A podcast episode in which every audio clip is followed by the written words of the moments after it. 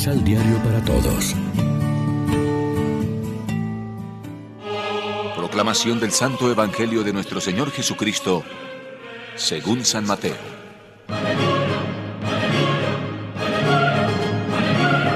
Oyó Jesús que habían encarcelado a Juan, por lo que se alejó, volviendo a Galilea. Allí, dejando la ciudad de Nazaret, fue a vivir a Cafarnaún, cerca del lago, en los límites de Zabulón y Neftalí. Así se cumplió lo que dijo el profeta Isaías. Oigan territorios de Zabulón y Neftalí y los de las orillas del mar y de más allá del Jordán. Escúchame Galilea, tierra de paganos. A tus habitantes postrados en tinieblas los iluminó una luz grande. Estaban sentados en la región sombría de la muerte, pero apareció para ellos una luz. Entonces fue cuando Jesús empezó a predicar y les decía, Cambien su vida y su corazón, porque el reino de los cielos se ha acercado. Jesús recorría toda la Galilea enseñando en las sinagogas. Predicaba la buena nueva del reino y sanaba todas las dolencias y enfermedades de la gente. Por eso se extendió su fama por toda Siria.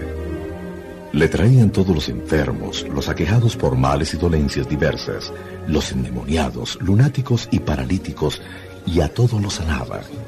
Lo seguía un gentío inmenso de Galilea, Decápolis, Jerusalén, Judea y del otro lado del Jordán. Lección Divina Amigos, ¿qué tal? Hoy es lunes 3 de enero y a esta hora, como siempre, nos alimentamos con el pan de la palabra. Conversión, palabra que encierra todo un mundo de novedad y renovación mediante el cambio de mentalidad y conducta. Tema frecuente en todos los profetas, incluido el último de ellos, Juan el Bautista. Consigna que no pierde sino gana actualidad con el paso del tiempo empeño de cada día y asignatura pendiente para el discípulo de Jesús. La tarea de la conversión que encarece el Evangelio de hoy es creer en Dios y amarlo, amando al prójimo, como dice la primera lectura. Creer y amar son dos actitudes básicas del cristiano y tan inseparables que San Juan las funde en un solo mandato de Dios. Este es su mandamiento, que seamos en el nombre de su Hijo Jesucristo y que nos amemos unos a otros tal como nos lo mandó. Síntesis feliz en que la fe y el amor se interfieren y fecundan mutuamente, fusionando en una línea continua la dimensión vertical y horizontal de ambos.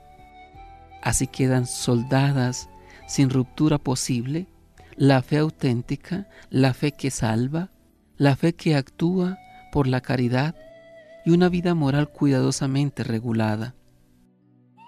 Conjugando fe y amor, se unen la fe y las obras como se funden en la Eucaristía el fruto de la vid, el trabajo del hombre y el servicio del cristiano al reino de Dios.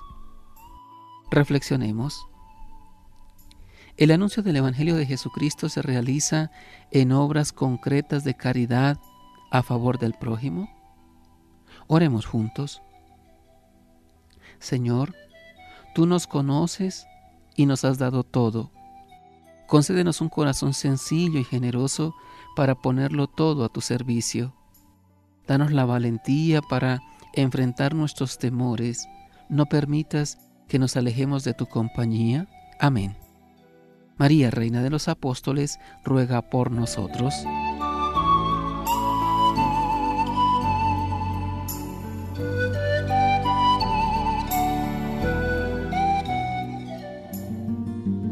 Complementa los ocho pasos de la Alexio Divina adquiriendo el emisal Pan de la Palabra en Librería San Pablo o distribuidores.